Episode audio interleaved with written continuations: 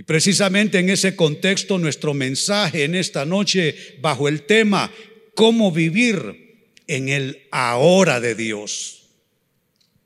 Cómo vivir en el ahora de Dios. Porque un año de nuevos diseños, amados hermanos, reclama no quedarte atrapado en lo anterior. Un año de nuevos diseños reclama que tú pienses diferente, que te muevas de otra forma, que actúes, que decidas, que te relaciones inclusive en otro nivel, en otra dimensión. Es totalmente imposible recibir un año de nuevos diseños y una gran visitación de Dios si te quedas pensando como pensabas antes de la pandemia, actuando como actuabas antes de la pandemia. Requiere un cambio hacia lo nuevo de Dios. De hecho, el concepto nuevos diseños reclama cambios.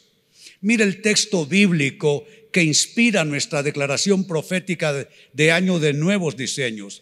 Es Isaías capítulo 42, verso 9. Acabamos precisamente de leerlo y declararlo. Lo leo nuevamente para ustedes. Dice, las cosas pasadas se han cumplido. Y ahora, noten, noten la discordia que habría entre lo pasado y lo de ahora si se pretende ponerlos juntos. Es que no se puede. Es que aún en la vida tú no puedes poner el ayer en el hoy. Por bueno que haya sido el ayer, por infortunado que haya sido el ayer, pero ya hoy es otra cosa. Entonces ahí hay una discordia si lo notan. Las cosas pasadas tienen que quedar como cosas cumplidas, para bien o para mal, tiene que quedar atrás para entonces pasar a la siguiente dimensión, la dimensión que estoy definiendo para ustedes como el ahora de Dios. El ahora de Dios. Estamos en una temporada que requiere dejarlo de atrás y entrar en el ahora de Dios. Dice, ahora anuncio cosas nuevas y las anuncio antes que sucedan. De ahí pues se origina nuestro tema de estudio en esta noche, el ahora de Dios. Pero el ahora de Dios no es la boca, porque un año de nuevos diseños no es un eslogan. Un año de nuevos diseños no es un lema, esto no es un lema. Hay lemas para los, para los autos, hay lemas para, para las eh, bebidas carbonatadas, hay, hay, hay lemas para los supermercados, para las farmacias, para la ferretería. Esto no es un lema. Esto no es un eslogan. No puede ser, ese ahora de Dios no puede ser solo cosa que se diga. Tenemos que poner los pies en el ahora de Dios. Tenemos que entrar en lo nuevo de Dios. De allí pues que valdrá la pena hacer la siguiente pregunta. ¿En qué tiempo quieres vivir? ¿Quieres quedarte a vivir en el tiempo de las cosas pasadas. Isaías nos acaba de informar, las cosas pasadas, pasadas están, se han cumplido. ¿En qué tiempo quieres vivir? Y pregúntatelo en los distintos contextos de tu vida. ¿En qué tiempo quieres vivir, por ejemplo, en tu matrimonio? ¿En el ayer? ¿Las heridas del ayer? ¿Las decepciones del ayer? ¿En qué tiempo estás conjugando tu vida actual? ¿En tiempo pasado? Hablemos de la relación con tus hijos o hablemos de tu trabajo o quizás de tu ministerio. ¿En qué temporada quieres vivir? Saben, yo estoy en una nueva temporada como probablemente todos ustedes. En esta nueva temporada ya no puedo ser el René en ningún aspecto, ministerio, trabajo pastoral, mi vida personal, mis cosas íntimas. No me puedo quedar, es que es un lujo demasiado caro quedarme a vivir en la dimensión de las cosas pasadas. Tengo que comenzar a pensar en cosas nuevas, vislumbrar cosas nuevas. ¿Saben qué significa eso? Pensar en oportunidades diferentes, en un entorno de vida distinto, no importa cuánto uno tenga en contra. Yo sé que todos tenemos cosas en contra, pronósticos en contra, tendencias quizá, formas de ser, formas de pensar. Los caracteres son distintos entre una persona y otra, las personalidades también, pero ¿qué? ¿Nos vamos a poner una etiqueta a todos y a quedarnos viviendo en el pasado? No, tenemos que romper esa etiqueta y darnos la oportunidad para entrar en lo nuevo de Dios. Es una oportunidad que debemos dárnosla a todos. Entonces la pregunta es, ¿en qué tiempo quieres vivir? ¿En el tiempo de las cosas pasadas o en el ahora de Dios? Yo quiero el ahora de Dios. Yo no quiero el pasado. Es que no importa que haya sido bueno el pasado. Eso nada tiene que ver y nada importa si fue bueno, regular o malo. Pero debemos aspirar al ahora de Dios, porque el ahora de Dios es nuestra vida actual. Lo demás ya pasó. Y lo que está por futuro, eso no lo sabemos, solo Dios. Entonces hagámonos otra pregunta fundamental para responder en esta noche. ¿Qué produce en tu vida el entrar a la hora de Dios? ¿Qué produce en ti vivir en el ahora de Dios y ya de estar, dejar de estar pensando como pensaste, como conceptuaste, como definiste en el pasado? ¿Cómo moverte a la hora de Dios y qué produce moverte a la hora de Dios en tu vida? Produce al menos tres cosas. Lo primero, produce en ti un nuevo querer y un nuevo hacer. Me preocupa profundamente la gente que no tiene ánimo para algo nuevo en su vida. La persona que sigue viviendo como que si la vida quedó estacionada, que es más de lo mismo. Yo no sé de ustedes, y esto que yo ya soy un, una persona adulta, pero por adulto que soy, por mucho que he vivido y por mucho que he visto la mano de Dios en mi vida, yo no quiero vivir del ayer, yo quiero vivir del hoy. El hoy es importante. Y cuando entramos en el hoy, entonces se activa un querer y un hacer en nosotros que no es psicológico, no es mental, es algo que produce el Espíritu de Dios. Por eso digo, veo con preocupación la gente que está inerte, pasiva, que no no, no tiene ese querer todavía, no tiene ese, esa fuerza motriz, el hacer todavía en su vida. Pero el Espíritu Santo puede producirle en nosotros. Mira cómo lo enseña Pablo en su carta a los Filipenses capítulo 2, verso 13. Dice él, porque Dios, ¿quién? ¿Quién? Dios. No usted, no un compendio psicológico, no un libro de autoayuda, no un libro de autosuperación, no un libro de motivación. No, no, no. Dios, diga, Dios. Dios puede poner en usted lo que usted no puede poner en sí mismo, en sí misma. Quizá usted tiene un escenario de vida en contra suya. Quizá sus circunstancias no son las más favorables. Quizá usted tiene una lista de cosas que le afligen, que le cargan, que le preocupan, pero la buena noticia es que Dios puede quitar ese sentido de angustia, ese sentido de desesperanza en usted. El Espíritu Santo lo puede cambiar. Vuelvo a la lectura, porque Dios, Dios es el que, ¿dónde? ¿Dónde? No los oigo, ¿dónde? En vosotros. Dios va a hacer eso no en el cielo, sino en la tierra. Dios va a hacer eso no en los ángeles, sino en sus hijos, en sus hijas. ¿Qué es lo que ya no puedes sentir para tu matrimonio, por ejemplo? Ya lo sentiste todo, estás labrado, estás labrada. Ya no hay nada que sentir porque ya todo lo sentiste, desde la ilusión hasta la desilusión. ¿Qué es lo que ya no puedes sentir para tu actividad productiva de vida? ¿Qué es lo que ya no puedes sentir para tu trabajo, para tu profesión, para tu llamado, para tu ministerio? ¿Qué es lo que ya no puedes sentir para tu vida? Ya no tienes la misma motivación, no tienes la misma alegría, no tienes el mismo ánimo. Pues sabes qué, no te preocupes, porque Dios es el que, ¿dónde? En vosotros produce. Y vaya palabra, ¿eh? Produce. Es una palabra bastante concreta. Dios es el que en vosotros produce. ¿Y qué produce? Dice Pablo. Así el querer como el hacer por su buena voluntad. Querer es motivacional, ánimo en tu espíritu. Hacer es la parte motora, la parte de acción, la parte de movimiento. ¿Qué somos nosotros los humanos básicamente? Lo que uno siente y lo que uno hace. ¿Y cuando está postrada una persona y no logra hacer nada con su vida?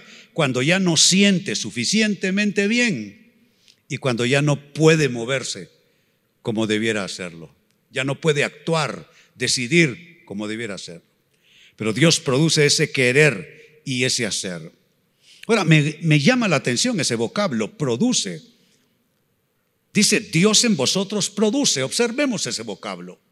Se traduce como producir en los originales del griego energeo, que suena como a energía, ¿no es cierto? Es el griego energeo, que tiene todas estas distintas acepciones. Se puede traducir energeo como ser activo o eficiente, hacer o ser eficaz, ser ferviente, ser poderoso en. Yo quiero ser poderoso en mis cosas. Yo quiero ser poderoso en mis proyectos. Yo quiero ser poderoso, en mis asuntos. Energeo. Necesitamos el efecto energeo en nuestras vidas. ¿Hay algún área de tu vida donde ya perdiste el energeo de Dios? Ya no tienes esa, esa motivación, esa fuerza, ese empeño. Has perdido el carácter, te has ablandado demasiado Quizás hasta te has hecho concesiones que no debiste hacerte. Hay una pérdida de energeo cuando la persona no está siendo efectiva con su vida. ¿Y cómo saber si una persona no es efectiva en su vida? No hay frutos.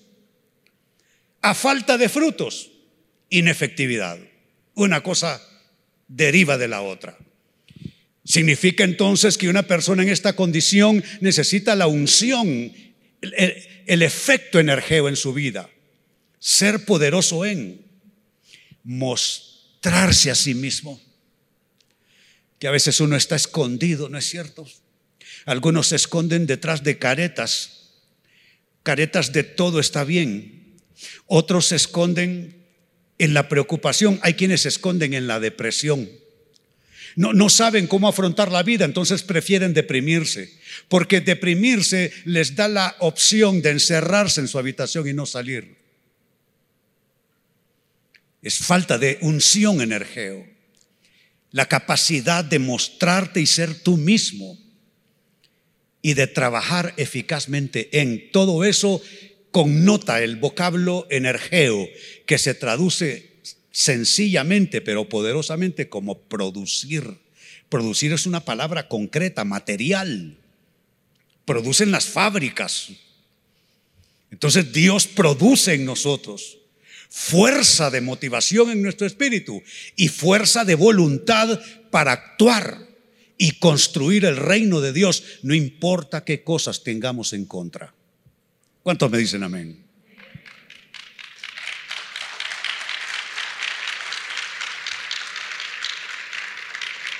Como segunda respuesta, ¿qué produce en ti entrar en la dimensión y vivir en el ahora de Dios? Produce o hace que tus recursos, y todos los tenemos, unos en una medida, otros en otra, que nuestros recursos adquieran poder inusitado, un poder no acostumbrado, un poder no visto todavía tus recursos. Cuando hablo en estos términos no puedo evitar pensar cuando comencé a servir al Señor y Dios me hizo mi primer llamado. ¿Cuáles eran mis recursos? Yo fui estudiante de artes plásticas, yo quería ser pintor, esa era mi vocación según mis cualidades y mis dones. También soy músico, pero yo más bien quería ser pintor y de hecho estudiaba para eso. Pero por supuesto el ambiente de los artistas, de los músicos, los pintores, con facilidad te lleva y te desliza hacia otra cosa. Yo terminé en drogas, en vida nocturna y en todo eso. Pero en eso, en el año de 1972, conozco del Señor, le entrego mi vida. ¿Y qué recursos tengo yo entonces para servir al Señor? Conocí al Señor en el 72 y ya para el 75 entré a tiempo completo en la obra del Señor. Pero ¿qué recursos tenía yo? Los pinceles, no creo que uno hace ministerio pastoral con eso. Carboncillos, témperas, nada de eso te sirve. Pero sabe, eso es lo maravilloso con Dios. Que tú tienes un llamado, yo tengo el mío, cada quien en su propio escenario, cada quien en su propio llamado, pero Dios puede hacer que los recursos que tú tienes, que yo tengo, esos adquieran un poder que no hemos visto todavía. Allí en cualquier escenario donde estemos, en la casa, en la oficina, con los hijos, en fin. Mire un claro ejemplo a continuación de esto que les digo. Éxodo capítulo 4, versos 2 al 5. Es el momento de todavía de un llamamiento de Dios. Y Jehová dijo, ¿qué es eso que tienes en tu mano? Y él respondió, y es que el diálogo es con Moisés, y él respondió, una vara. Y yo destaco esa corta frase de apenas dos palabras para ustedes, una vara, porque parece que no dice nada y dice bastante. ¿Saben por qué? Porque él bien pudo haber respondido, mi vara, la vara, pero una vara es genérico. Una vara puede ser cualquiera. ¿Sabe que hay gente así? Sí, yo tengo unos hijos, yo tengo un trabajo. No dice mi trabajo. Las personas que aprendieron a ver ese trabajo como su trabajo y como parte de su vida y como parte de sus dones y como parte de sus capacidades y como parte de recursos que administra, esas personas fueron exitosas. No importa a qué se dedicaron, fueron exitosos. Pero el que lo llamó un trabajo, unos hijos, un esto, un aquello, y ve sus recursos solo como cosa genérica, ese se queda estacado allí sin avanzar. Una vara, le dice, en genérico. Y Dios le dijo, échala en tierra. Y él la echó en tierra y se hizo una culebra y Moisés huía de ella. Sigo leyendo, verso 4. Entonces dijo Jehová a Moisés, extiende tu mano y tómala por la cola. Y él extendió su mano y la tomó y se volvió vara en su mano. Noten, todo estaba pasando en su mano. Con su vara, no con la vara. Yo no puedo hacer nada con la vara o con tu vara o con una vara, sino con la mía. Lo que Dios me ha dado a mí es lo que puedo administrar. Lo que Dios me ha dado a mí es lo que debo utilizar. No debo estar preocupado por las varas que tengan otros. No debo estar preocupado por las capacidades de otros, las oportunidades de otros, la formación de otros, el contexto de otros, pero sí puedo fijarme en mi vara. Y mi vara en mi mano puede ser algo poderoso. Déjame decírtelo tu vara en tu mano puede ser algo poderoso. Aquello se volvió milagroso en las manos de Moisés. Verso 5, por esto. ¿Cuál es la frase? Por esto, habla Dios. Por esto creerán que se te ha aparecido Jehová, el Dios de tus padres, el Dios de Abraham, el Dios de Isaac y el Dios de Jacob. ¿Por esto qué? Por una vara en la mano. Algunos están esperando, ¿qué estás esperando tú? Que venga un extraterrestre y te, te meta en una nave interplanetaria y te metan alguna cosa en el cerebro para luego bajarte a tu escenario de vida y que puedas salir adelante. Perdóname, pero eso es pura ficción y fantasía. La buena noticia es que así como tú eres, con la vara que Dios te ha dado, ninguna otra, con los recursos que tú tienes, Dios quiere y puede bendecirte. Pregunto, ¿cuántos creen esto?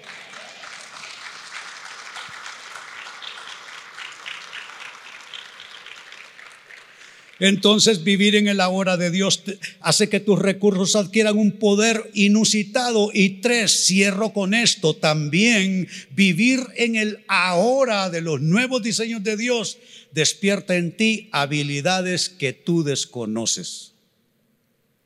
Debilidades que, habilidades, perdón, que tú desconoces. ¿Quién me iba a decir a mí que mi vida iba a derivarse de hablar para las personas. Si usted me hubiera visto en mi niñez, los años de mi pubertad, de mi adolescencia, yo fui un niño solitario, un chico menoscabado. Para mí siempre fue más fácil despreciarme a mí mismo que sentirme capaz y con valía. Para mí siempre fue más fácil sentirme menos y sentirme condenado y culpable que sentirme valiente y triunfador. ¿Quién me iba a decir que yo iba a hacer mi vida hablando para las personas alrededor del mundo? Me envían sus peticiones casi todas las noches personas que están en 43 países. Habilidades propias, no. Pero cuando tú le respondes a Dios, entonces habilidades que tú no conoces en ti se activan. Hay cosas que Dios quiere activar en tu vida. No te preocupes por lo que ya pasó. No te preocupes por fracasos pasados. Olvídate, ¿quién no ha fracasado? No te preocupes por nada de eso. No te preocupes por tus limitaciones por tus incapacidades, pero sabes, si te mueves en el ahora de Dios, habilidades que no conoces, y oye qué palabra uso, se despertarán en ti. Nuestra última escritura, Éxodo 4, en el mismo capítulo donde estamos, leímos los versos 2 al 5, ahora pasamos a los versos 10 al 12 del mismo capítulo. Dice así, entonces dijo Moisés a Jehová, ay Señor, y yo destaco esa frase, Nunca he sido. Hay personas que de eso viven, de lo que nunca han sido. Se levantan y viven su vida en base de lo que nunca han logrado. Pero eso es patético, ¿no les parece? Estar uno viviendo, si hay personas que se murieron esta mañana de COVID por el amor de Dios y tú y yo estamos aquí, entonces si hay personas que ya hoy no tuvieron la oportunidad de vivir esta vida y tú y yo todavía tenemos esa oportunidad, ¿por qué vamos a vivir en función de lo que nunca hemos sido? A mí me duele cosas que no he sido. Yo hubiera querido ser una, una persona diferente en muchos aspectos de mi vida. Claro que hubiera querido. Y hay cosas que nunca he sido. Y me duele que nunca he sido eso. Y quizá otras personas, incluso con menor éxito en la vida, esas sí lograron ser lo que yo nunca he sido en esas áreas de mi vida. Pero ¿debo vivir en función de eso? No. Porque entonces me bajo de la dimensión de la hora de Dios y vuelvo al pasado. Entonces, ¿qué hacer? Hay que romper con esa frase. Moisés está literalmente atascado en esa frase. Ay, Señor, nunca he sido hombre de fácil palabra, ni antes ni desde que tú hablas a tu siervo, porque soy tardo en el habla y torpe de lengua, porque Moisés era tartamudo. Muy bien, sigamos leyendo, verso 11. Y Jehová le respondió, ¿quién dio la boca al hombre? ¿O quién hizo al mudo o al sordo, al que ve y al ciego? No soy yo Jehová. Ahora pues ve y yo estaré con tu boca. Decirle a un tartamudo, échate un discurso y no te preocupes, oiga, perdóneme, yo, yo fui niño inseguro y solitario. Y como niño inseguro y solitario, le voy a decir cuál era mi experiencia de vida. La profesora preguntaba y solo yo sabía en la clase. Y me daba pánico levantar la mano y dar la respuesta. Porque temía dos cosas. Temía ser rechazado y temía la burla por hacer ridículo. Y siempre tenía ese temor. Y siempre estaba temblando. Y prefería callar y era un alumno excelente y brillante, pero era apocado completamente. Estaba atrapado en eso. yo solo fui inseguro, solitario. Moisés es tartamudo. Yo no sé, pero mm, prefiero solitario. Pero mire qué respuesta de Dios para este hombre. Yo estaré con tu boca y te enseñaré lo que hayas de hablar. ¿Saben qué es eso? Despertar habilidades que la persona no tiene. Moisés no tenía la habilidad de discursar frente a la corte de Faraón, de discursar frente a los que serían su pueblo y llevarlos de Egipto a la tierra prometida. No podía hacer eso. Hay cosas que tú y yo no podemos hacer porque no tenemos en lo natural las habilidades pero Dios nos las puede dar. ¿Cuántos creen que Dios puede darnos habilidades? Claro que sí, claro que sí.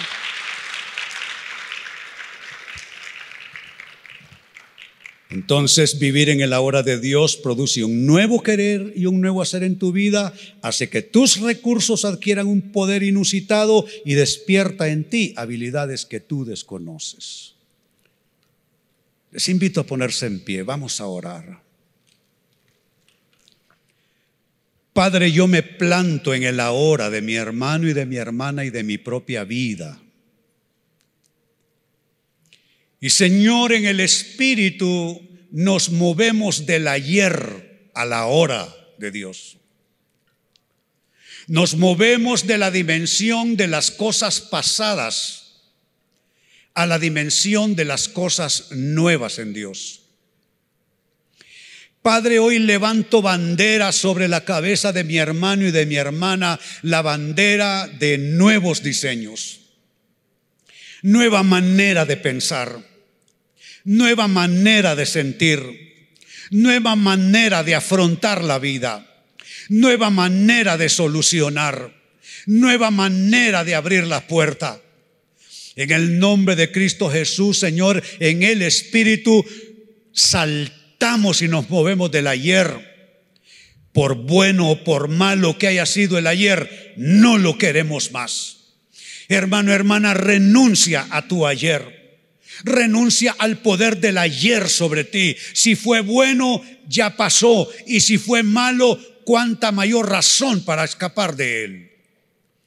Y en el nombre de Jesús, entra en tu espíritu en el ahora de Dios. Yo pido que Dios te abra una nueva oportunidad para resarcirte de todo dolor, de toda frustración y de todo sentido de fracaso. Que has fracasado, yo también. Pero haber fracasado no nos convierte en fracasados. Yo declaro la nueva oportunidad de Dios para tu vida. No temas, da el paso si ayer te equivocaste, quedarte atrapado en el ayer no es solución. Da el paso, avanza. Dios está contigo y en esa dimensión de la hora de Dios que pasen tres cosas poderosas en tu persona. Que se produzca un nuevo querer y hacer en tu vida. Que tus recursos adquieran un poder que no has visto todavía y ya no hables de una vara, sino de la vara en tu mano y que despierte el Espíritu de Dios habilidades que tú desconoces. Así te bendigo en el nombre del Padre y del Hijo y del Espíritu Santo. Decimos todos, amén y amén. Bendito sea Dios. Dale gloria, dale alabanza.